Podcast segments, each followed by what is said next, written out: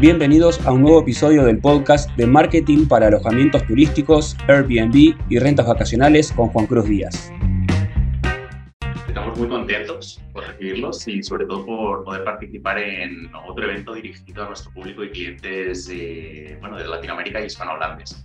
Entonces vamos a recibir hoy a un invitado muy, muy, muy especial, que es especialista en marketing. Bueno, sea bienvenido Juan. Es un placer hablar contigo. Quiero saludar, salude a nuestra audiencia. Antes de empezar, vamos a hablar un poco de ti, de tu trabajo en Airbnb y con marketing digital. David, Gonzalo, ¿cómo están? ¿Todo bien? Buenas tardes. Bueno, antes que nada, muchas gracias por la invitación. Contento de estar aquí en esta nueva transmisión y espero poder aportar todos mis conocimientos para poder ayudar a toda la comunidad de anfitriones, de dueños y de gestores de alojamientos a poder hacer cada vez mejor este negocio, a traer nuevas ideas, espero que el contenido sea de alto valor y que nos ayude también a todos a seguir progresando y hacerlo cada vez mejor en este negocio que elegimos, que es la hospitalidad. Genial, Juan, muchas gracias. Quiero recordarles a, todos bueno, que estaremos eh, con el chat activo y que intentaremos ir contestando a todas las preguntas que vayan surgiendo. ¿vale? Eh, tal vez no en el momento, tal vez habremos un poquito de espacio al final para responderlos, eh, pero bueno, si tenéis cualquier otra pregunta o tenéis alguna otra información que requiráis, ¿no? pues eh, podéis entrar en contacto a través de los canales oficiales de Instagram, por correo, incluso por WhatsApp, podéis poneros en contacto también con Juan, o sea que, bueno, intentaremos atenderos también de forma personalizada. Bueno, entonces vamos a empezar. Mira, Juan, ¿cuáles son los primeros pasos y los principales estrategias de marketing? Los puntos más importantes, principalmente al inicio del negocio y las técnicas que funcionan para el mercado de las rentas vacacionales. Perfecto. Mira, yo siempre digo en, mis asesorías y en todo el contenido que hago que siempre el punto cero de todo ni siquiera es el punto uno, el punto cero, que si, sin eso, digamos, hay una clave que nos estamos perdiendo antes de iniciar, que es el perfil de nuestro cliente, ¿no? El, el, en marketing se le dice el buyer persona, pero para nosotros que estamos en hospitalidad le podemos llamar el huésped ideal o el huésped recurrente. Y generalmente hago esta diferencia porque hay veces que si nosotros no tenemos conocimiento de marketing, poder encontrar ese perfil de huésped ideal es un poco complicado y no sabemos por dónde empezar, si bien hay algunas preguntas que nos podemos ir haciendo desde a quién quiero atraer yo, a quién me gustaría, cuál es el público que más me gustaría atender y poder brindarle la experiencia de la hospitalidad pero también el huésped recurrente, que es una manera de poder encontrar ese huésped también que mejor va a funcionar y que mejor va a conectar con nuestro alojamiento y con la, experiencia de alojamiento que nosotros queremos brindar, que es hacer un repaso de las últimas eh, estadías que tuvimos, de los últimos huéspedes que tuvimos, para poder eh, tratar de encontrar cuáles son los comunes denominadores de esos huéspedes, eh, por los cuales supondríamos que ese tipo de perfil machea mejor con nuestro alojamiento por alguno u otros motivos o por varios motivos. Entonces, a partir de ahí podemos ir encontrando, por ejemplo, si son familias, si son parejas, si son viajeros solos, si son más mujeres, si son más hombres, si son personas más grandes, si son más jóvenes, si viajan con mucho presupuesto, con poco presupuesto, cuál es la cantidad promedio de noches que se hospedan con nosotros. Son dos noches, son personas que están en tránsito, son personas que vienen a conocer la ciudad. ¿Cuál es la intención del viaje y del hospedaje? ¿Vienen por estudio, vienen por salud, vienen por trabajo, vienen por visita familiar? Bueno, hay un montón de motivos que, que pueden hacer eso, que muchas veces los podemos conocer si interactuamos con nuestros huéspedes y a veces si tenemos muy automatizado nuestro negocio, quizás lo que vamos a hacer es ir encontrando a través de los tickets de reserva y de la información que podemos ir colectando antes, cuáles son esas cosas que más se repiten como para yo poder tratar de entender cuáles son los tipos de viajeros y los motivos por los cuales mi alojamiento es la mejor o una de las mejores soluciones para ese perfil de viajero o de huésped que yo estoy teniendo, eh, digamos, reiteradamente. Claro, sí, realmente eso es un poco eh, como lo que hablábamos antes, ¿no? En relación de encontrar cuál es el perfil ideal de tu huésped, ¿no? Eh, a, quién, a qué tipo de público voy dirigido. Y es muy importante entender exactamente cuál es eh, el perfil que estás buscando y la persona que quieres que, se hospegue contigo. El otro día me comentabas incluso, Juan, bueno, aquello de cualquier huésped es, es bienvenido, pero en realidad sí que es cierto que pues a veces es más fácil no eh, se sabe la dirección que quiere más fácil claro. Eh, exactamente exactamente. Porque ese punto cero que es conocer quién es ese perfil de huésped ya sea el que es el que yo quiero atraer o el que más se repite por el cual yo podría ofrecerle a más personas que tienen un perfil mi, mi alojamiento me va a definir a mí después en en qué tipo de redes sociales o en qué redes sociales, por ejemplo, se encuentra más ese perfil de viajero. ¿Se encuentra más en Instagram? ¿Se encuentra más en LinkedIn? ¿Es un público más corporativo? ¿Es un público más millennial? ¿Es un público que viaja más en familia? ¿Quién es el que decide si es un grupo familiar los que se en mi alojamiento? Lo, quien toma la decisión de consultar y de generar una reserva. ¿Es la madre de la familia? ¿Es el padre de la familia? ¿Qué figura es? ¿Quiénes incentivan en eso? ¿Cuáles son los atractivos que hay en la zona que hacen que tal perfil u otro perfil quieran hospedarse en ese lugar, por los cuales, digamos, casi indirectamente, pero de manera obvia, mi alojamiento es la solución para que esas personas que van a hacer turismo, no sé, a un parque de diversiones, a una playa, a una montaña, a una ciudad, necesiten un alojamiento como el mío. Entonces, el perfil de huésped o el, cliente ideal, el huésped ideal, me va a definir eh, no solamente conocerlo, sino en qué redes sociales lo voy a poder encontrar con mayor facilidad, de qué cosas le voy a hablar, cuáles son los contenidos que voy a generar. Son personas que necesitan más información de texto y son menos visuales, les, eh, consumen más videos, entonces me conviene generar más videos por ese estilo. ¿Cuál es el contenido que les interesa? Ya sabemos que nosotros como anfitriones vendemos noches de alojamiento, ese es nuestro negocio y cuanto mejor sea la experiencia que brindamos, más posibilidades de volver a tener su visita, eh, digamos, de, manera reiterada, que nos recomienden, o que nos dejen una buena review, una buena opinión, entonces otras personas también van a confiar en que nuestro alojamiento es una buena oportunidad.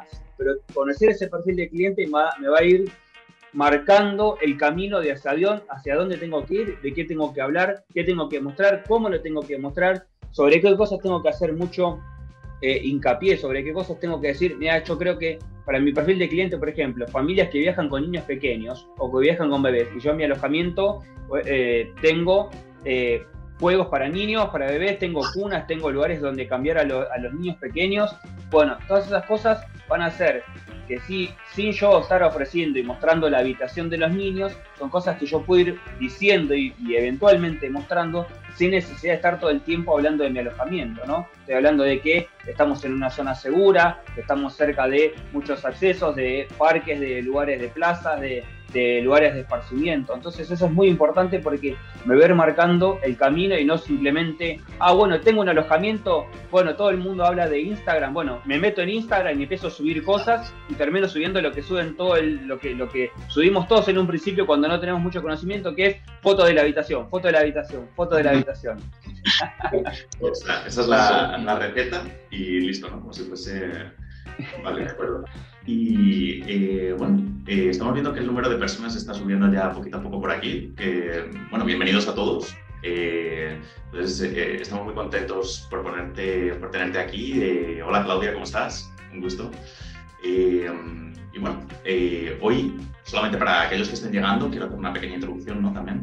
Hoy vamos a tratar unos temas un poquito más básicos de lo que es marketing.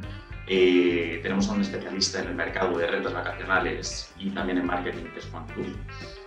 Y bueno, eh, vamos a estar charlando entre amigos, haciendo una pequeña entrevista, eh, hablando un poquito de todo el mercado. Luego abriremos espacio a preguntas. y bueno, si queréis también más información podéis preguntarle a Juan, estamos aquí abiertos en el chat. También podéis consultar los materiales que tenemos para descargar en nuestro sitio web. Tenemos un material muy bueno que es el de 40 acciones de marketing, por ejemplo, para renta vacacional, que estamos enfocados en este tema hay otros varios, ¿no? Entonces, bueno, si quieres, eh, podemos salir un poquito. Sí, no, bueno, mira, eh, tengo una duda en, la cuestión de cómo, cómo, se, cómo el administrador se puede vender una experiencia de hospitalidad en sus redes sociales. Creo que es una cosa que es muy, muy sencilla, las personas piensan todo el tiempo, quiero comprender y, y quiero entender y mandar y hablar sobre una experiencia, divulgar una experiencia, algo que tengo diferente de los otros. Entonces, creo que es una dica valiosa que puede dar para nosotros. Perfecto. Eh, para redes sociales, para mí lo principal, porque es también eh, lo, que, lo que más se consume y lo que más termina, digamos, teniendo efecto, más allá de las campañas de publicidad pagas que uno puede hacer, que es un webinar para otro día, pero si quieren podemos tocar algo. Y obviamente el punto cero también es conocer el huésped ideal o el perfil de, de viajero que nosotros tenemos.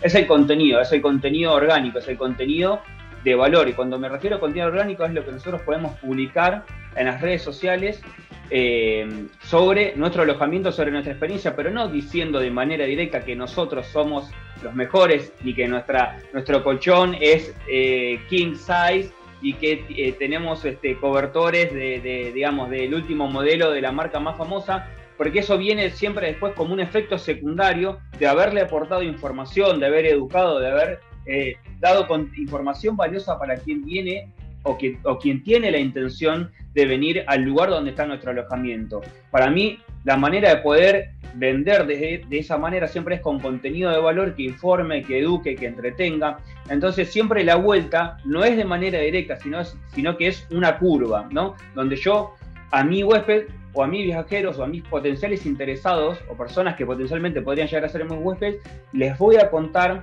cómo se vive mi ciudad o mi lugar, qué cosas pueden hacer, dónde pueden ir a pasear, dónde se pueden esparcir, cuáles son, si estoy en la playa, cuáles son los mejores lugares o lugares más recomendados para ir a las playas, cuáles son las playas más conocidas o las más bonitas, qué cosas no me tengo que perder que solamente los locales conocen, entonces poder hacer ese tipo de turismo alternativo. Si yo, eso, si mi, si mi perfil de web son personas que vienen con el motivo de vacaciones. Si es un público corporativo, le voy a hablar de cuáles son los accesos más directos que tienen a las empresas o al pueblo industrial o corporativo más importante, a los hoteles donde tienen la sala de exposiciones, las maneras más directas de poder llegar desde un lugar hacia otro. Si yo sé que, por ejemplo, estoy en un lugar, en una zona de muchos centros de convenciones, entonces es parte de la solución que yo ya le estoy brindando antes de que la persona me genere incluso una consulta, que yo ya le estoy aportando valor y hablando sobre eso.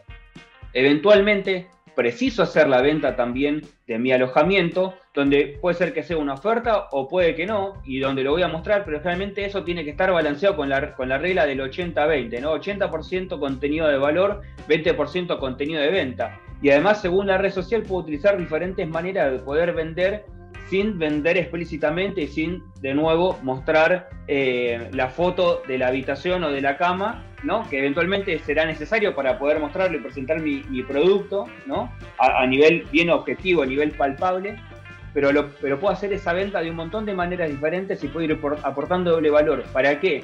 Para que cuando ese viajero, con el perfil que tenga y que machee mejor con mi, con mi tipo de alojamiento, necesite realmente alojamiento, como yo le aporté durante un montón de tiempo, un montón de información, de valor, de contenido, lo entretuve, le hice reír, le di ideas, le mostré cosas que generaron su deseo, que despertaron su curiosidad, probablemente esté primero o segundo en la mente de ese, de ese seguidor que potencialmente puede ser mi web. Entonces la manera de poder vender la experiencia es hablar de todo lo que engloba, lo que va a suceder y lo que va a vivir esa persona cuando se aloje en mi espacio o en espacios parecidos, porque claro, si yo estoy en una zona, en una ciudad muy grande, hay, muchos alojamientos vacacionales. Bueno, cada uno lo va a contar desde un lugar diferente, con, los propios ojos, e incluso también la manera de poder venderlo, no solamente contándolo desde mi lugar, y esto es algo que me parece que funciona siempre muy, muy bien, es mostrar lo que otros ya vivieron en nuestro alojamiento. Entonces mostrar las reseñas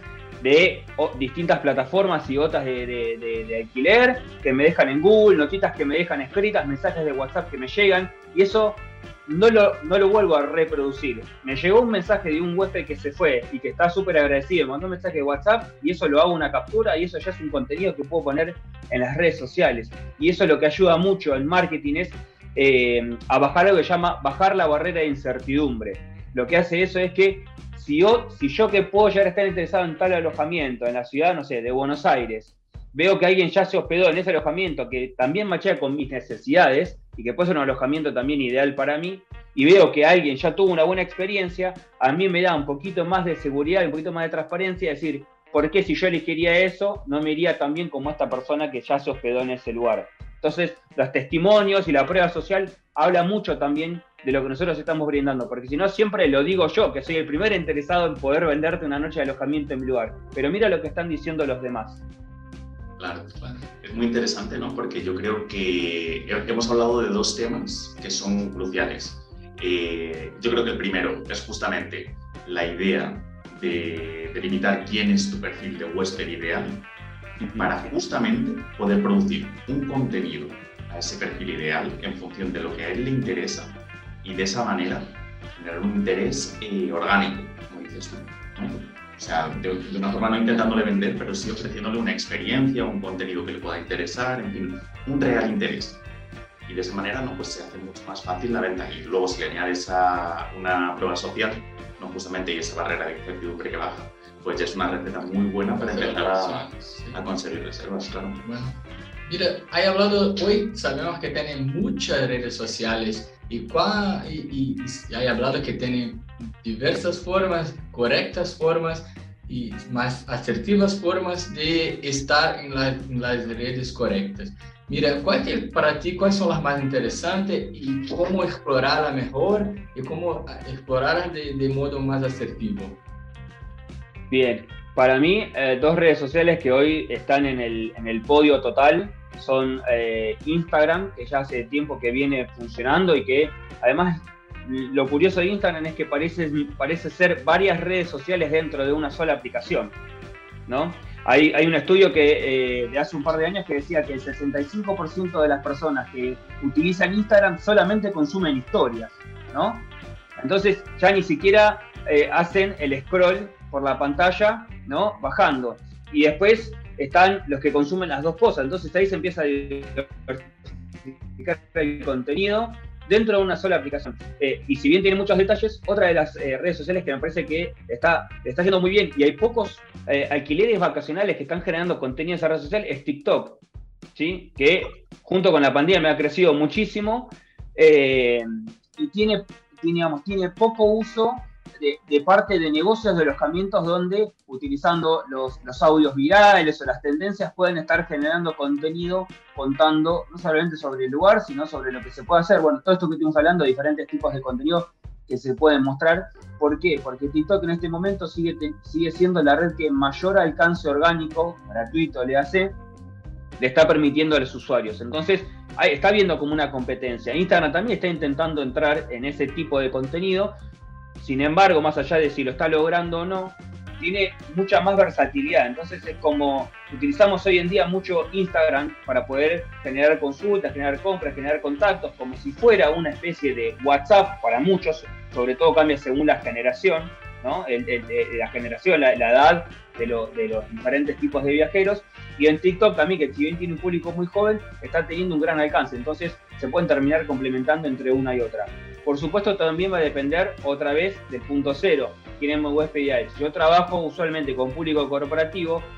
Quizás ni siquiera tiene necesidad, no tengo necesidad de generar contenido en TikTok y sí me voy a ir a LinkedIn donde voy a crear una página de negocios sobre mi alojamiento, haré un perfil mío eh, personal donde indicaré también que soy el dueño o el anfitrión de tal alojamiento, para generar esa transparencia, esa relación, voy a trabajar más sobre ese punto que sobre otro.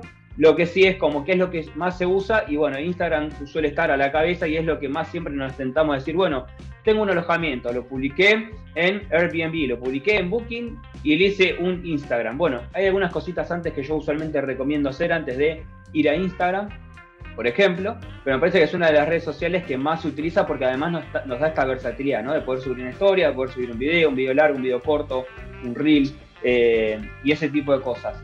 Y después, eh, para mí algo, algo importante, sí, dime. Una, preguntita rápida, eh, porque me llama mucho la atención y yo creo que tal vez eh, algunas de las personas que nos estén viendo aquí no tengan tanta experiencia tal vez con TikTok. O sea, yo eh, lógicamente me considero un millennial, pero es una red que yo, por ejemplo, personalmente nunca he explorado. No sé, tú David, la, nunca te has metido mucho en ella. ¿no? Sí, está intentando empezar, más pasos muy sencillo, muy pequeños. Pasitos cortitos. Pasitos cortitos. Claro. Eh, entonces, bueno, por eso te quería preguntar también, porque me imagino que otras personas que nos estén viendo a lo mejor se sienten un poco como yo, ¿no? Entonces, eh, no sé, a lo mejor Juan, de una forma más eh, específica, más concreta, ¿no? ¿Cómo sería el contenido que podemos poner en TikTok, a lo mejor, ¿no? Para anunciar o para, mm, no sé, generar un contenido interesante, ¿no? Para, para estos huéspedes que buscamos. Se puede replicar el mismo contenido en Instagram. Creo que es una, una práctica muy común, ¿sí?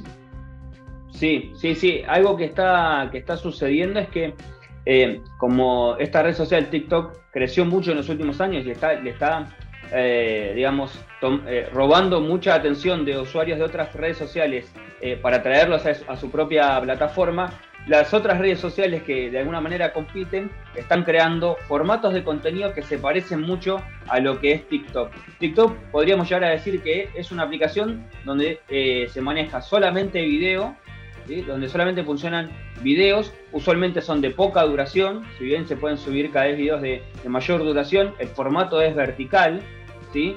La, aplicación se consume de esa, de esa manera y lo que, la gran ventaja que tiene es que el, el, alcance, o sea, la cantidad de personas a las que TikTok le muestra nuestro contenido no se limita solamente a nuestros seguidores, sino a un montón de personas que no nos siguen, pero que por su comportamiento de otros contenidos le puede llegar a mostrar lo que nosotros acabamos de subir. Entonces, claramente se caracteriza porque son videos de corta duración, que utilizan audios que se vuelven virales o músicas y que se hacen en formato vertical.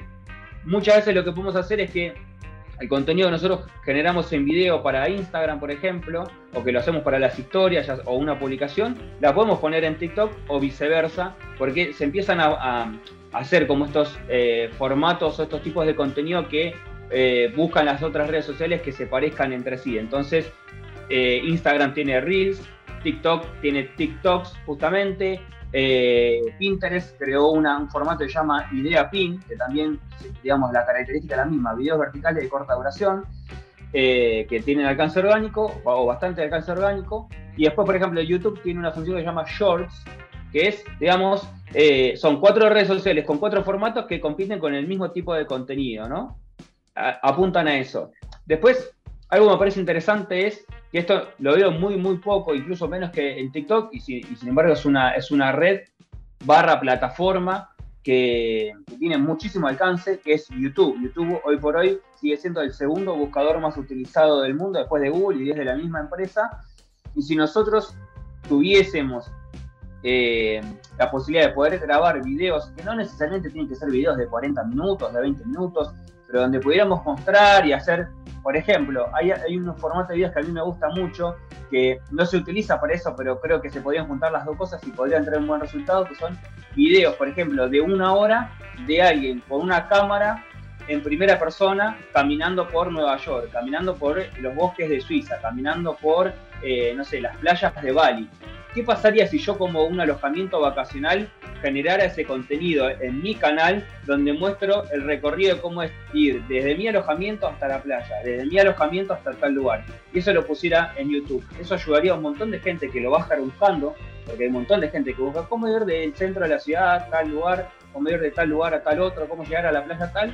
Y eventualmente, de nuevo, por esa curva de contenido, por esa intención en segunda instancia, los que finalmente terminen yendo ahí podrían llegar a considerar mi alojamiento como una opción donde quedarse, donde hospedarse, eh, previo yo haberles aportado ese valor, indicándoles o mostrándoles este, tal o cual cosa, ¿no? Y es un contenido que queda, que siempre se vuelve a ver, porque se vuelve a recomendar, y porque si tu alojamiento no lo cambias de lugar, va a ser siempre de la misma manera, de llegar de tu alojamiento a la playa, de tu alojamiento al centro de la ciudad, etc. Entonces, podría ser también algo que se puede generar.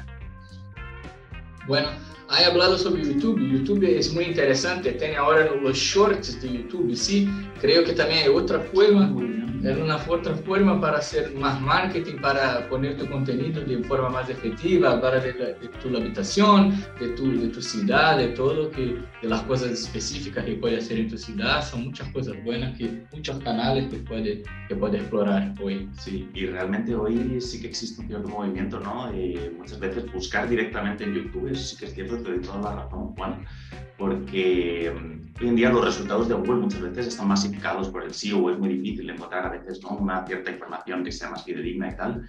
Y es cierto que muchas personas acaban recurriendo ¿no? a YouTube pues, para buscar, eh, no sé, una opinión, por ejemplo, de un producto en específico o una opinión justamente de un alojamiento, ¿no? porque hoy en día, pues con todo el tema de blogs, SEO y demás, muchas veces se hace un poco más difícil eh, conseguir información más fidedigna, digámoslo así, en los buscadores tradicionales. Eso sí que es algo que he venido, que he venido viendo ¿no? en los últimos años.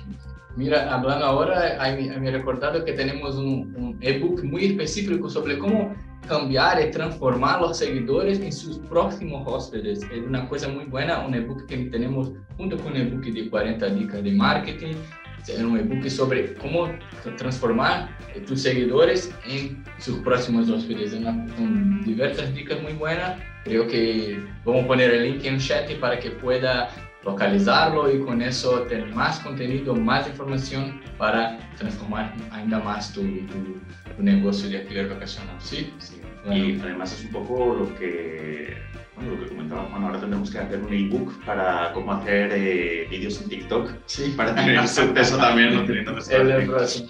O sea, en ese Sí. sentido que pensar. algo, algo que me gustaría aportar respecto de TikTok, si bien es una red social que está muy pensada o que está muy utilizada y por eso también se va, se va haciendo cada vez más conocida desde las edades más jóvenes, este, sobre todo, es que eh, lo que buscamos quizás no son a, lo- a los perfiles de huéspedes eh, de niños o adolescentes o adultos muy jóvenes para que se vengan a hospedar en nuestro lugar, pero sí puede eso crear un atractivo para que ellos luego impulsen a que sus padres vean nuestro alojamiento o incluso también saliendo desde la parte de tratar de venderlo es como tiene tanto contenido orgánico de todas esas personas a las que nuestro, nuestro video en TikTok puede llegar, quizás hay 3, 4, 10, 100, dep- depende del alcance que tenga, de personas que luego de ver el TikTok nos empiecen a seguir en Instagram, porque se pueden conectar las dos cuentas, o nos empiecen a seguir en YouTube, o que vayan a nuestra, nuestro sitio web, o que vayan a nuestro anuncio de alguna plataforma de alquiler.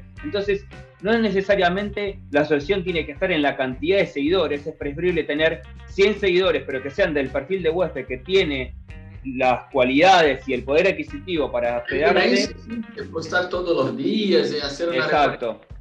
Sí, bueno.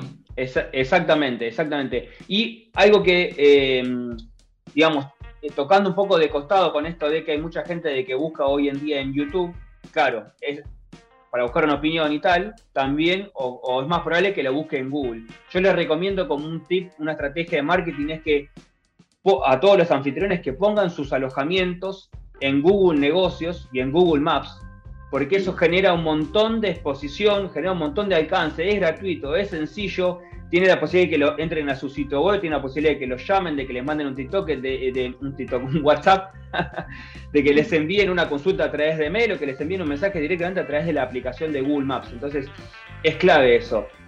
Si bien no es algo inmediato, como cuando yo lo publico en una plataforma, porque el- la gente que está en una plataforma de búsqueda, que me gustaría eso, hacer un, detalle sobre eso ahora con- eh, cuando seguimos con esta parte, eh, tarda un poquito más cuando yo creo mi, mi alojamiento en, en Google, no es inmediato, pero se ir posicionando poco a poco si yo voy haciendo bien las cosas y mantengo ese perfil. No necesariamente tengo que subir cosas como si fuera una red social, pero es un lugar más en el que puedo estar y desde el punto de vista de una estrategia de marketing digital no puede faltar Google, así como ya no es concebible que no usemos WhatsApp o que no tengamos WhatsApp, por la comodidad que nos da de poder transmitir un montón de información en diferentes formatos, ¿no? Bueno, perfecto. Mira, ah, mucho se habla hoy también sobre storytelling, ¿sí? Ujú. ¿Utiliza storytelling en tu, en tu crea- creación de contenido? ¿Cómo, cómo aplicar el storytelling? Vamos a explicar lo- los conceptos de storytelling para nuestra audiencia y eso, cómo, cómo usted utiliza storytelling en tu, en- en tu creación de tu contenido. Excelente. Te cuento, eh, el storytelling a nivel general tiene que ver con recuperar de alguna manera lo que prehistóricamente fue la transmisión del conocimiento entre las personas, entre las comunidades, entre las tribus, ¿sí? Y lo que hace es que siempre al contar una historia nos, eh, nos juntamos alrededor de algo, ¿no? Es algo que nos junta, es algo que nos genera una misma complicidad, que nos pone en un mismo, en un mismo paraguas eh, antiguamente por ahí se contaban historias alrededor del fuego, era el momento también donde la tribu se reunía, se juntaba. Hoy en día, a nivel digital, lo que hacemos es tratar de ser lo más humano posibles en esta era de digitalización y de inteligencia artificial, donde parece que todo está automatizado, donde en realidad no hay una interacción humana, tratar de ser lo más humanos posibles y la manera de poder conectar con ese que se despierte esa parte es el contar historias, porque yo me puedo conectar con el otro, puedo entender su historia, puedo haber pasado por lo mismo, puedo conocer a alguien que pasó por lo mismo, genero empatía, genero conexión, voy a los detalles y las historias siempre atrapan, siempre terminan generando una conexión de complicidad entre quien la está contando y quien lo está reci recibiendo esa historia y se va generando una retroalimentación. A nivel hospedajes, por ejemplo, yo tengo uno de unos eh, alojamientos en, una ciudad costera de Buenos Aires que se llama Villa Gesell. Esos alojamientos los trabajaba mi padre desde hace 40 años y las, contar eso cuando empezamos en las redes sociales hace pocos años, porque las reservas directas afortunadamente, digamos, no nos hacían tener la necesidad de tener que salir a abrir muchos más canales. Y cuando empezamos, empezamos a conectar y a contar que hace tantos años nosotros empezamos, que esta fue la intención, que somos la segunda generación de los dueños que atienden este alojamiento, que nuestros padres tal cosa. La gente se empezó a comunicar con nosotros, nos empezó a mandar fotos de hace 20 años en los balcones de esos alojamientos y los compartimos. Y alguien que dice, yo también fui a ese lugar y, y compartimos eso también. Y vamos contando la historia de cómo fueron pasando los años y seguimos estando y todas las cosas que van pasando cuando uno conoce su alojamiento y el lugar. Porque de vuelta, la manera de venderme alojamiento a nivel marketing y redes sociales, en este caso es con una curva. Te cuento una estrategia que nosotros utilizamos con mi socia para poder hablar justamente de este storytelling. Nos sentamos un día y dijimos, vamos a planear el contenido para Instagram, todo lo que podamos y vamos a intentar hacerlo para tres meses. O vamos a intentar hacerlo para los 60 días de la temporada de verano. Entonces dijimos, pensando en storytelling, cuáles son las cosas que la gente en vacaciones y nosotros mismos decimos en verano en este lugar y que la gente reconoce este lugar por esas cosas. Y entonces empezamos a hablar de que, la, por ejemplo, eh, empezamos a sacar frases que uno diría en primera persona. Vamos, al, vamos caminando al muelle y volvemos. Vamos a tomarnos una cervecita a mirar el atardecer.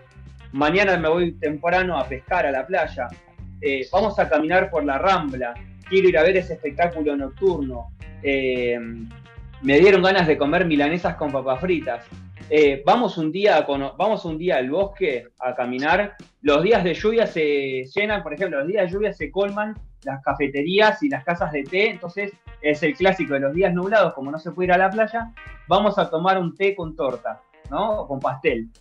Entonces, esas cosas que uno hace que las hizo siempre, que la gente que viene también y que conoce a su huésped y que conoce a su perfil, sabe qué hacen, porque uno también lo sabe de la charla de la interacción, no solamente de lo que uno vive, son cosas que hace que otras personas, aunque no se hayan hospedado, también lo hacen y terminan conectando con esa sensación de decir, uy, qué lindo, donde toca una atardecer espectacular, que se quedan todos hasta tarde en la playa tomando fotos.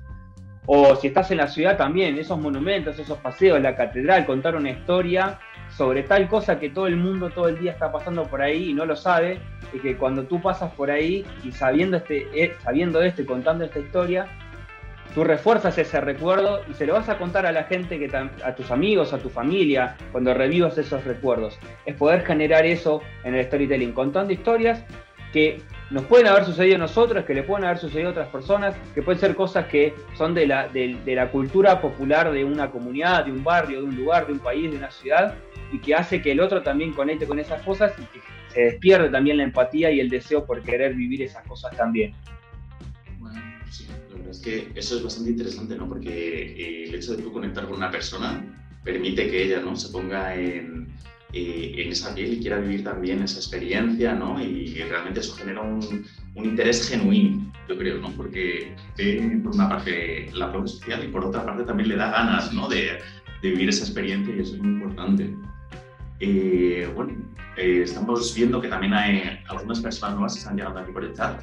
Nos preguntan, eh, ¿cómo destacar con tanta competencia en las redes sociales? Excelente. Complicada, la verdad, porque, bueno, no es para novatos, desde luego. Perfecto.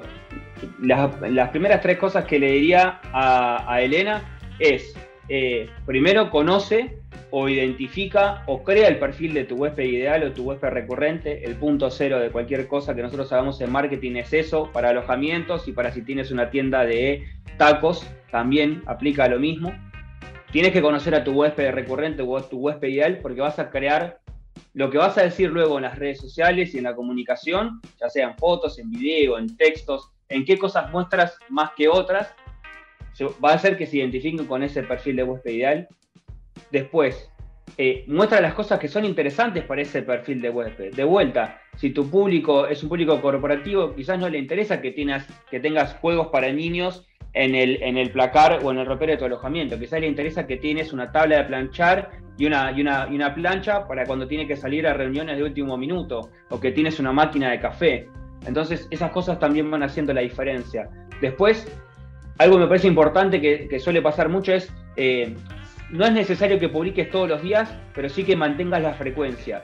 Si tú puedes publicar solamente una vez a la semana, procura obviamente tratar de hacerlo con la mejor calidad o de la manera más prolija posible, no necesariamente tienes que hacerte de un, de un, equipamiento súper profesional. Hoy en día nuestros teléfonos son perfectos para poder generar contenido, pero sí trata de hacerlo de la mejor calidad posible y mantener la frecuencia.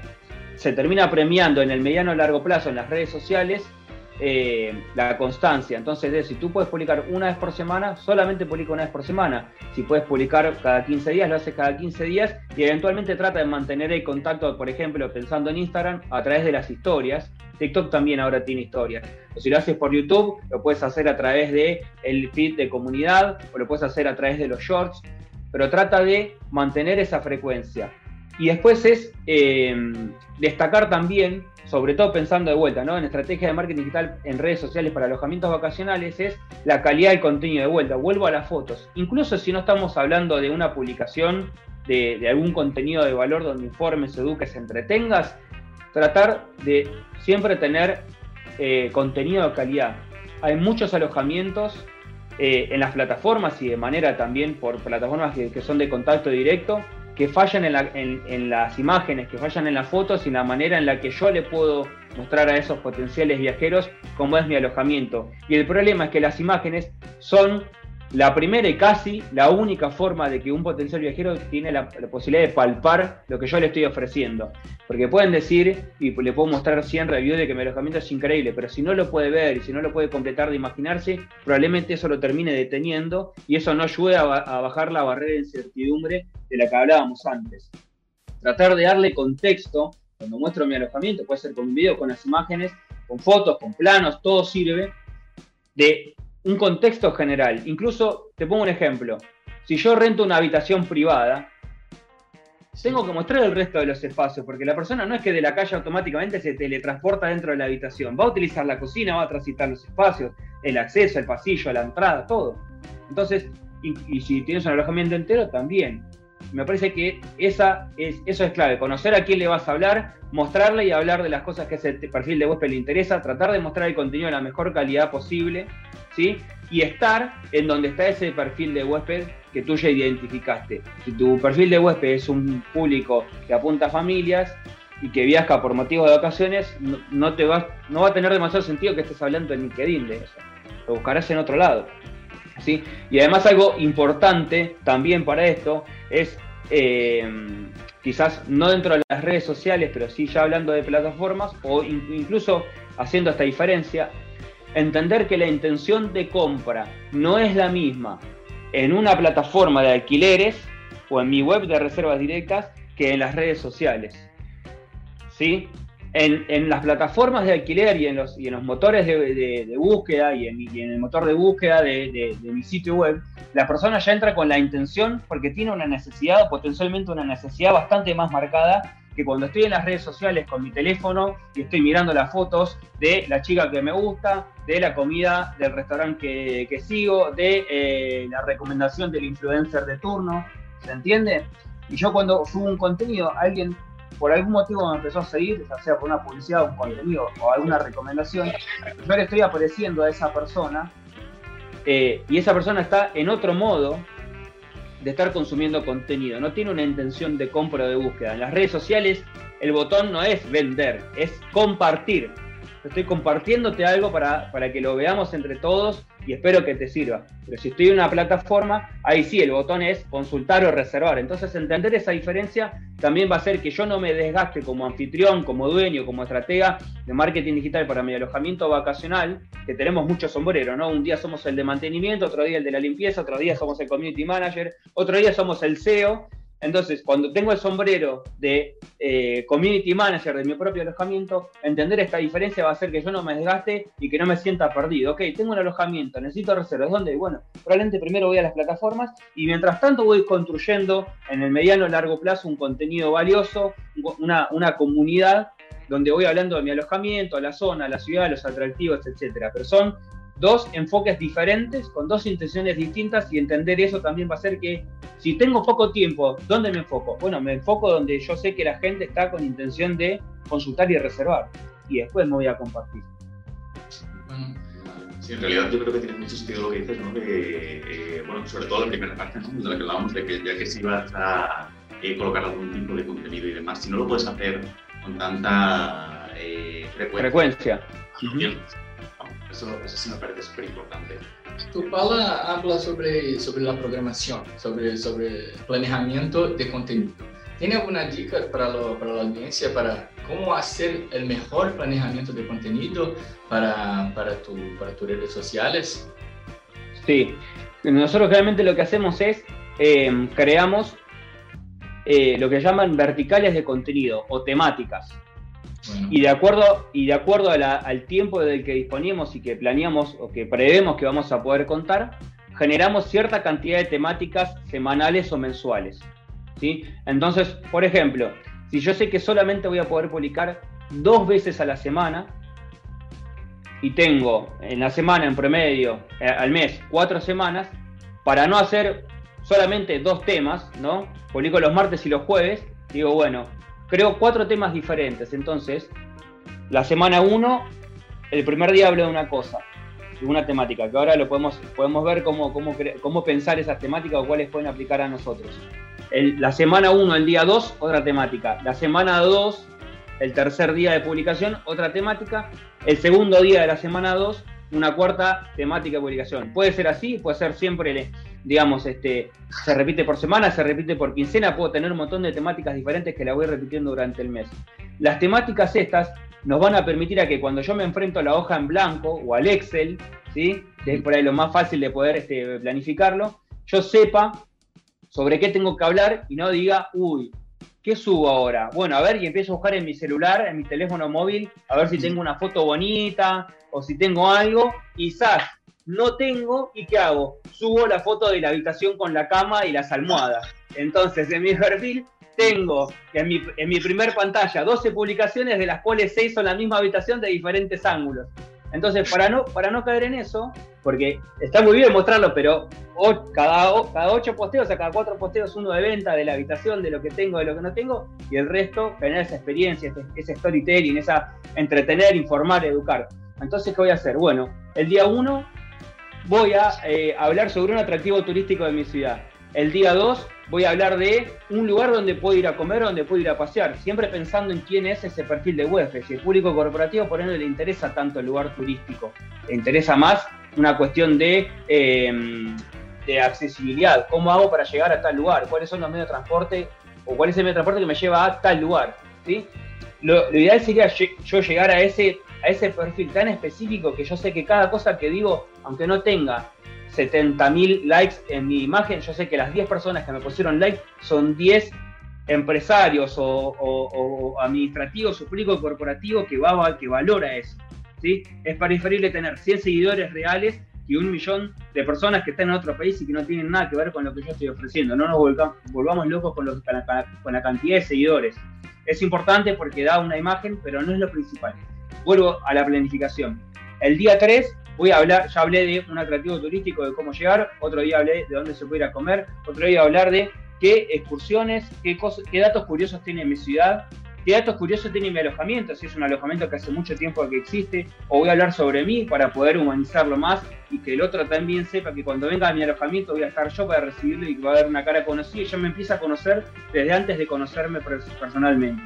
Quizás el día 4 sí hago una venta del alojamiento, y te muestro el living o te muestro la cocina y no te digo, cocina, 60 eh, metros, eh, no sé, 13 metros cuadrados, heladera con freezer y cocina industrial. Te digo, acá vas a poder preparar tus comidas o acá vas a poder cocinar con tu familia esos días de lluvia, etcétera, etcétera, etcétera. Vuelvo de esto, ¿no? A tratar de trasladar a esa persona imaginariamente hasta que se haga realidad el día de mañana. Vale, genial. Sí, la verdad es que ha sido muy divertido ¿no? cuando nos has dicho lo de, los, lo de los cuartos, porque vemos realmente cómo el círculo se cierra. ¿no? O sea, esa persona que realmente, ahí vemos la diferencia ¿no? de quién eh, invierte en tener una estrategia realmente para comunicar con las personas y quién no. Quien lo hace, pues realmente acaba teniendo un montón de fotos del cuarto, ¿no? como decías al principio de esta charla. O sea que, bueno, eso es algo que, que sí que, que, y además se ve bastante ¿no? en este medio. Entonces, otra, otra de las cosas muy interesantes ¿no? que yo creo que, que dijimos antes y, y, he recordado es el tema de Google Mi Negocio. Cuando hicimos, además me acuerdo, David, la charla aquella de, eh, sobre marketing de expertos, que fue ya casi hace un año, ¿verdad? Prácticamente. El segundo con los que pedimos justamente era ese. No sé si puede Eh, bueno, aquí nuestra moderación colocará allí en el chat el tema del, del link de esa, de esa, charla, ¿no? Bueno, por si alguien la quiere revisitar y demás, ver algunos conceptos generales. Y, mm, bueno, no sé, a ver, que lo ponen aquí. Eso es, ahí está el link.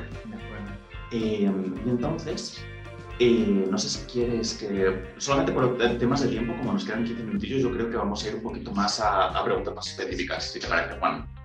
Eh, Perfecto. Uh, estamos en un punto que la persona, el administrador, el propietario, hace su propio marketing. ¿Cuál es la próxima etapa? ¿Cuál es el próximo punto? Tener una equipo de marketing o entonces hablamos con unas personas, con, con, emprendedores aquí de alquileres vacacionales que tienen empresas, compañías. ¿Y cuál es el momento indicado de, de poner las demandas en las manos de las otras personas o de un equipo? Hable un poco más sobre esto. Bueno, perfecto.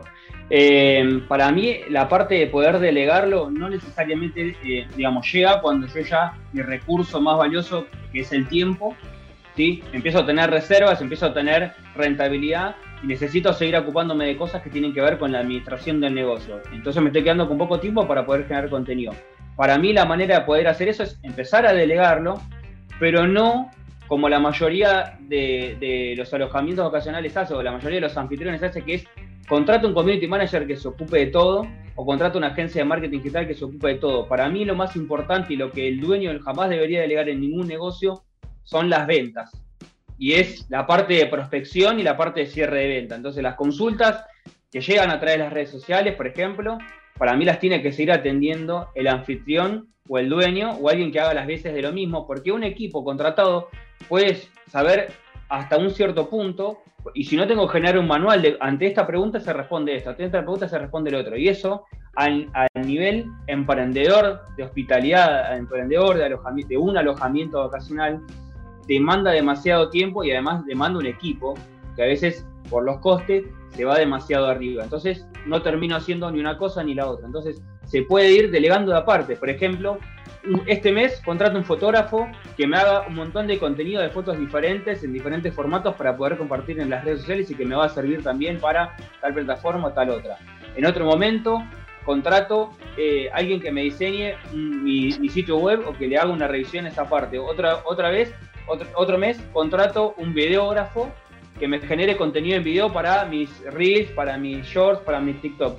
Otro mes, contrato un especialista en, en, campañas de publicidad para que me ayude a poner a acordar mis anuncios, porque si yo no lo sé, voy a primero necesitar tiempo o tener que hacer un curso para después aprender. Entonces, ir delegándolo a poco, pero para mí la parte de qué se dice, qué voy a decir, qué se va a decir, y la atención de lo que eso retorna, que son consultas, por ejemplo, para mí el anfitrión jamás debería delegarlo. Y si lo hace, tiene que tener a alguien que trabaje dentro que conozca el alojamiento tanto o casi tanto como esa persona, porque un community manager va a saber responder las preguntas genéricas, pero se estiran los tiempos eh, de, pregunta y respuesta y repregunta y, y respuesta. Se hace demasiado vago, demasiado largo, se pierde la temperatura de esa consulta y es, probablemente esa persona que consultó para nuestro alojamiento también mandó tres o cuatro consultas más y se quedó con el que le respondió más rápido porque estaba el dueño, el anfitrión, el gestor directamente con el móvil en la mano dándole respuesta y no este le preguntó a este, que le preguntó a este, entonces le contestó y después le contestó. Para mí eso es importantísimo. La parte de moderación, la parte de venta no se tendría que legar y la otra se puede ir delegando por partes o se puede delegar a una persona, pero sabiendo también que no es que yo, toma, te entrego mi alojamiento digital, ocupate vos, no me preguntes nada, conseguime reservas.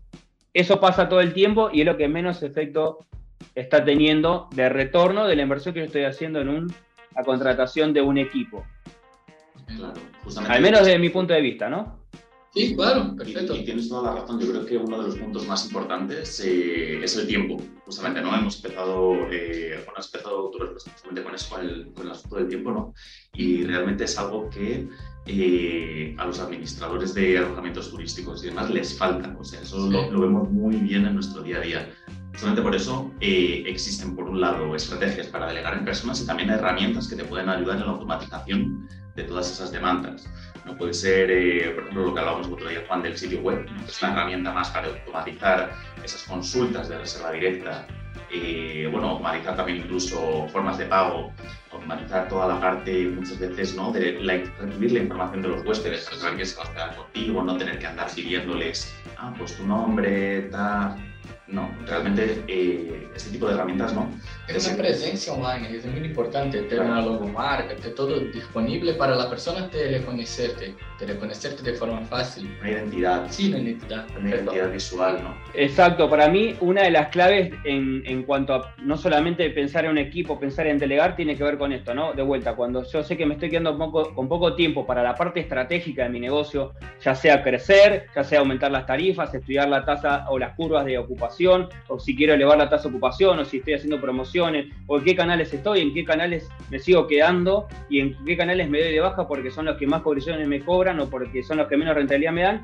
No solamente pensar en un equipo, pensando en las redes sociales, que es un poco por ahí de lo que más estamos hablando, sino a nivel sistemas tengo un montón de cosas, desde software, channel manager, PMS, un montón de cosas que con un solo lugar yo lo publico y automáticamente se me replica en un montón de distintos canales y también lo puedo tener en mi web, o que incluso me dan hasta esa herramienta de darme un sitio web casi propio, bastante customizable, donde puedo institucionalizarlo ponerle mi branding y me facilita esa tarea. Eh, porque terminan siendo lo que digamos, lo que tendría que automatizar o sistematizar son las tareas más repetitivas de mi negocio. Una consulta puede traer un montón de cuestiones aparejadas atrás, donde las tengo que ir resolviendo uno por uno, más allá de la información general. Eh, eh, en cuestión de publicar en una, en una, o tachar un calendario de que entró una reserva por este canal y por este canal, entonces tengo que sacar la disponibilidad para no tener este, sobreventa o no tener dos, dos reservas por el mismo lugar o tener overbooking. Bueno, yo ahí puedo contratar diferentes este, software o channel manager para poder, eso, para poder hacer eso. Lo mismo también en contar con herramientas que me den información y no tener que ir haciéndolo yo como trabajo de hormiga de cuáles son los precios y las tarifas y las tasas de ocupación. Hay un montón de software que también me permiten hacer eso. Entonces puede ser desde la parte de redes sociales, puede ser de la parte de eh, cobros y publicación y lo que es distribución, ¿sí? de X plataforma, web y demás. Y también incluso hasta puede ser de la parte de atención, que para mí eh, es una de las partes que entiendo que son necesarias si yo quiero seguir escalando mi negocio, pero que a la vez me hacen un poco de ruido, entonces a veces soy un poco reticente de esto, que es automatizar la entrada y la salida de los huéspedes con cerraduras electrónicas, con, con lockbox, ¿no? Esos lockers con que le pongo el código como si fuera un maletín de, algún, de una película de los 90 de Estados Unidos que abren el maletín y explota todo. Bueno, ahí tengo puestas mis llaves y si no una cerradura electrónica con código, con USB, con tarjeta de proximidad, con mi teléfono, con una clave. Eh, se puede automatizar un montón de cosas. Incluso no necesariamente yo tengo que contratar a, un equipo para que me haga la limpieza, a, digamos, una persona, a un community manager. Yo puedo ir contratando empresas por las tareas que voy necesitando. ¿Y cuando lo hago? Cuando lo necesito. Cuando ya no me está quedando la capacidad eh, operativa de tiempo para poder encargarme todo y cuando me doy cuenta que estoy más en lo operativo que en lo estratégico. Yo como cabeza de mi negocio tengo que estar pensando si voy a cumplir mi objetivo de facturación o no, cuáles son los gastos o cuál es la, previsión de gastos que voy a tener este año, cuántos meses tengo de, rentabilidad. Cuando yo me estoy perdiendo eso y estoy solamente en lo operativo, en algún momento voy a tener problemas porque no estoy viendo hacia dónde voy. Entonces ahí es necesario empezar a jugar con estas, con estas cosas que me, que me ayuden a poder seguir creciendo mi estructura, pero yo sin perder de estar arriba mirando hacia dónde quiero ir hablamos de muchas herramientas eh, gratuitas, mira, y, creo que el próximo paso es la persona invertir en divulgación. Para dar una dica rápida si cuánto, cómo fue la mejor forma la persona invertir en divulgación paga, ¿no? Paga, paga, sí, paga la divulgación. En post impulsado, sí, en media paga, en, en Google. Creo que es el mejor momento para iniciarse en ese tipo de inversión para mí en cuanto lo puedan hacer, porque eso siempre me va a dar eh, un push, un empuje de crecimiento. Para mí en, cuanto lo puedan hacer, se, puede, se tendría que empezar a hacer. Obviamente después es ir entendiendo o asesorarse con alguien que entienda de cuál es el presupuesto eh, ideal o mínimo o cómo dividir ese presupuesto según los tipos de intenciones que yo tengo con mi campaña de publicidad. Hay campañas que solamente se crean para darme a conocer y para poder captar la atención de unas personas y eh, captar seguidores. Hay campañas donde yo estoy tratando de generar un primer vínculo, un primer acercamiento con algún contenido de valor, con alguna oferta, y después están campañas que son de cierre de venta, donde salgo con una promoción y salgo a hablarle a un montón de personas que idealmente ya me conocen o me conocieron y trato de, cerrar una venta, de cerrar una reserva. Son como los tres grandes escalones de, campañas pagas que pueden haber siempre primero empezar por ahí con la parte de lo que se conoce como branding o alcance o reconocimiento de marca, que tiene que ver con llegar a la mayor cantidad de personas posibles que compartan características similares, que yo se las voy a indicar a X plataforma de publicidad donde voy a poner mi dinero, previo a haber conocido quién es ese huésped recurrente o ese cliente ideal o ese huésped ideal de que estuvimos hablando al inicio de todo, que es el punto cero también para esto qué es lo que voy a mostrar en la, en la campaña, ya sea video, fotos y textos, cosas que le, interesen a ese perfil amplio de personas. Después, a medida que voy pasando de una campaña más específica a una campaña de venta, ya sé a quién le estoy hablando y le voy a hablar puntualmente de eso. Si tengo una promoción, salgo a vender la promoción, digamos, según cuál sea la intención de, de mi campaña. ¿Cuánto poner de presupuesto? Hay, según el tipo de campaña, una campaña eh, más generalizada puede ser desde un dólar por día, cada uno después la convertirá en su moneda eh, según el país, ¿no? Pero desde un dólar por día depende también si, si es una zona eh, que es muy concurrida, entonces uno asumiría que tiene más personas publicitando su alojamiento vocacional, quizás tenga que poner más dinero, o quizás pueda hacer menos y un dólar sobra, entonces tiene bastante más movimiento. Pero más o menos para hacer la cuenta, hasta hace poco era, un dólar, quizás ahora con algunas restricciones y cambios, eh, puedan ser dos o tres dólares al día. Puede ser que uno haga publicidad todo el mes, puede ser que uno haga publicidad 15 días al mes, una semana al mes. Un tipo importante que yo siempre digo cuando hablamos de campaña de publicidad es, es preferible hacerlo por poco tiempo, pero todo el presupuesto posible, o sea, tratar de comprimir más presupuesto en menos cantidad de días que alargar un presupuesto cortito en muchos días. ¿Por qué? Porque mi campaña, a nivel tecnología, a nivel funcionamiento, entra en competencia con las publicidades de otras compañías y de otros alojamientos. No solamente porque yo tengo un alojamiento, compite con la publicidad de Booking o con mi vecino que también tiene un complejo de cabañas a un kilómetro, sino con un montón de empresas que intentan también venderle algún producto y que quieren llegar a ese perfil de huésped similar en alguna manera que comparte los mismos intereses que su cliente ideal, que su perfil de huésped ideal. Entonces, el tip es ir probando con el presupuesto, al menos un dólar, dos dólares por día. Si no cuento con mucho presupuesto, es pocos días, el mayor presupuesto posible. ¿Cuánto de mínimo? Y para que algo tenga una mediana relevancia y que uno pueda entender más o menos, empezar a dar resultados, quizás una semana, cinco días, menos por ella no tiene mucho sentido tampoco, ¿no? Pero por lo menos una semana e ir probando y perderle el miedo de ir probando eso porque genera rebote. Importante es para mí lo más importante es cuando le digo a X plataforma, quiero llegar con esto a eh, pagando publicidades, bueno, ¿a quién? Cuando la plataforma me pregunta, ¿a quién le querés mostrar esto? Bueno, yo saber a quién le voy a poner. Hombres, mujeres de tal edad, tal edad, de esta zona, que le gusta esto, que le gusta lo otro, que le gusta lo otro. Eso es importantísimo. Bueno, el tiempo está muy corto, recibimos una pregunta muy interesante. interesante. Sí. ¿Cómo puedo invitar a los clientes que posten su estadía? De Connection. Muchas gracias por la pregunta. Y un saludo a Ana. Perfecto. Ah, bueno.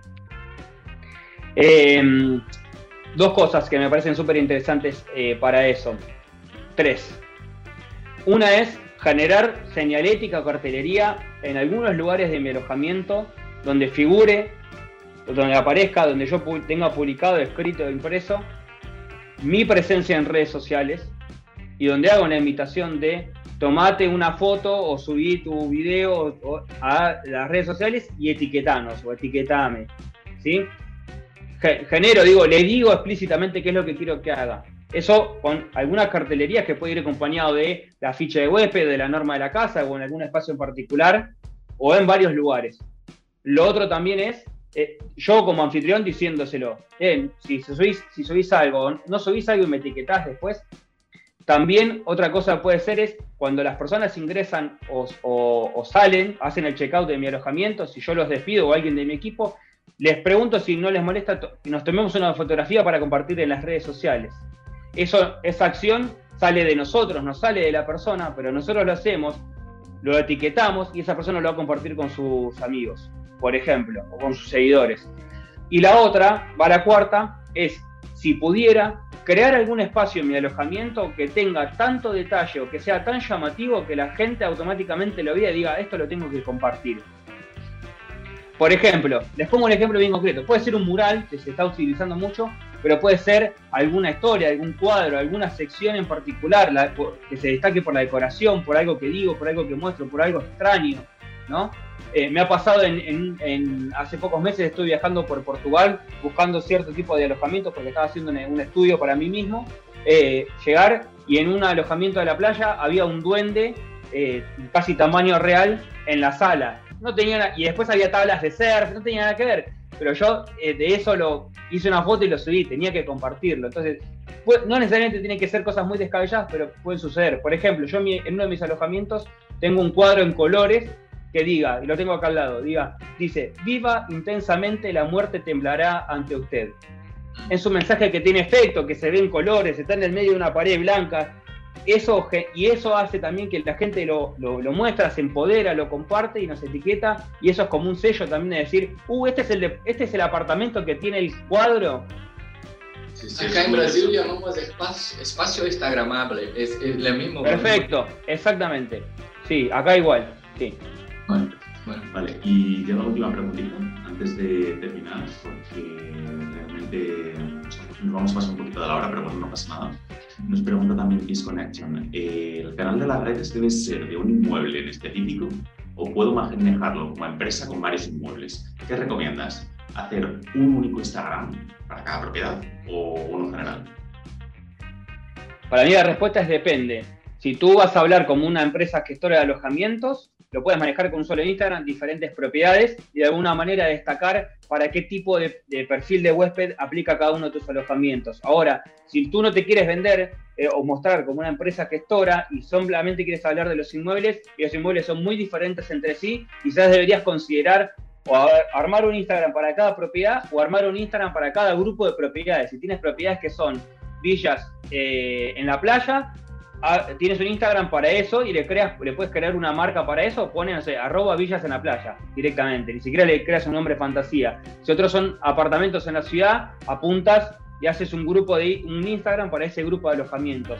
El tema es pensar desde qué lugar tú lo vas a querer vender. Cuanto más abras, más trabajo tendrás, eso también hay que pensarlo. Ahora, si tú quieres vender como una empresa gestora, versátil, y lo que te interesa, porque te lo piden los propietarios, es que consigas reservas, quizás lo puedes hacer desde un solo Instagram y ofrecerlo, y tendrás que hacer diferentes estrategias para poder mostrar tal o cual propiedad a tal o cual público. ¿Se entiende? no hay una única respuesta para eso. Ah, bueno, las dos opciones no son válidas. Yo creo que la primera te exige menos esfuerzo, o sea, mantener, un, mantener uno solo, sobre todo si estamos hablando de, varias propiedades, ¿no? Son poquitas, pues a lo mejor todavía te vale la pena, pero bueno, el crecimiento también siempre va a ser tal vez un poco más lento, porque al final tienes seguidores en varias cuentas en vez de muchos en una, sola. Es como el... Exacto. ¿Qué pongo? ¿Mis anuncios como eh, colectivo en, Airbnb o lo pongo por separado? ¿no? Sí. Pues realmente tiene sus ventajas y sus desventajas. Exactamente, exactamente. Antes de que cambies de video, te quiero recordar que tengo asesorías privadas uno a uno para anfitriones, dueños y gestores de alojamientos vacacionales, alquileres temporarios y Airbnb. Si te interesa conocer más de esta propuesta, entra a mi sitio web, busca la opción asesorías y entérate de cuáles son las tres opciones de asesorías privadas personalizadas que tengo para ofrecerte. Tenemos sesiones desde una única sesión de una hora y media hasta mentorías de dos y tres meses de varias sesiones con formación y acompañamiento continuo. Bueno, muchas gracias. Creo que ese webinar fue muy interesante. Una pena que estamos acabando, el tiempo está muy corto y cerramos. Y finalicemos, quiero agradecerte por la disponibilidad, agradecer a las personas que están aquí con nosotros, eh, por todo el público que está online viéndonos. Muchas gracias a todos y, y estamos aquí eh, aguardando muy, muy ansiosos para un próximo contenido juntos con usted, con más contenido en, en la página de Stage, en nuestro blog, ¿sí? Sí, así es. De hecho, eh, bueno, te quiero agradecer, Juan, por la disponibilidad y a todos los que están aquí. Y bueno, estoy seguro de que haremos otra charla, de que hablaremos más próximamente, porque la verdad es que la hora se ha pasado volando y el contenido que hemos tocado hoy ha sido realmente muy interesante. Entonces no tengo eh, otras palabras que agradecerte porque realmente ha sido maravilloso.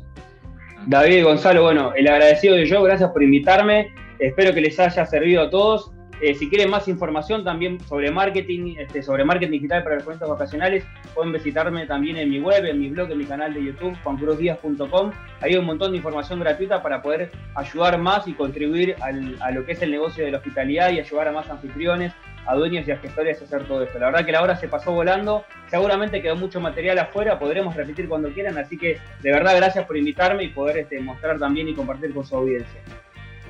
Pues muchísimas gracias Juan y muchísimas gracias a Gustavo, a Pisonex que está por aquí también, a Ana que la hemos visto antes por allí. Pues que muchísimas gracias a todos y bueno, eh, muchísimas gracias también a ti Claudia. Que tengáis un buen final de semana a todos y bueno, esperamos veros pronto. hasta luego. No. Hasta luego, muchas gracias.